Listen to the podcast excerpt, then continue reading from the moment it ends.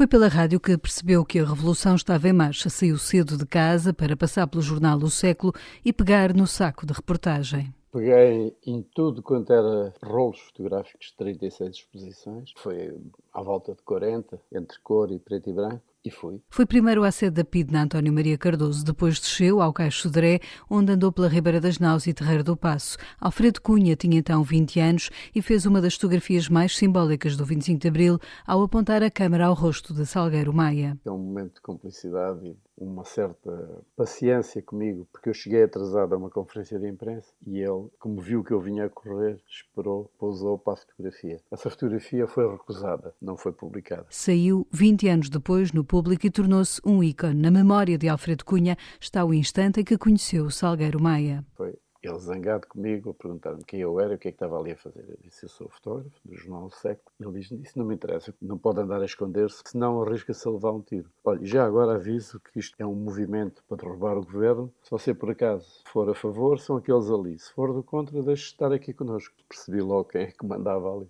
Depois, o fotojornalista partiu para a África e fotografou o retorno lá e cá. Via o monumento dos descobrimentos rodeados de caixotes e fotografei. E quando olhei bem, havia dois monumentos. Havia a ida e o retorno. Agora, em 2023, Alfredo Cunha acha que o jornalismo está ameaçado. Tal como o conhecemos, está em vias de extinção. A fotografia também. O olhar pela lente de Alfredo Cunha no podcast Avenida da Liberdade.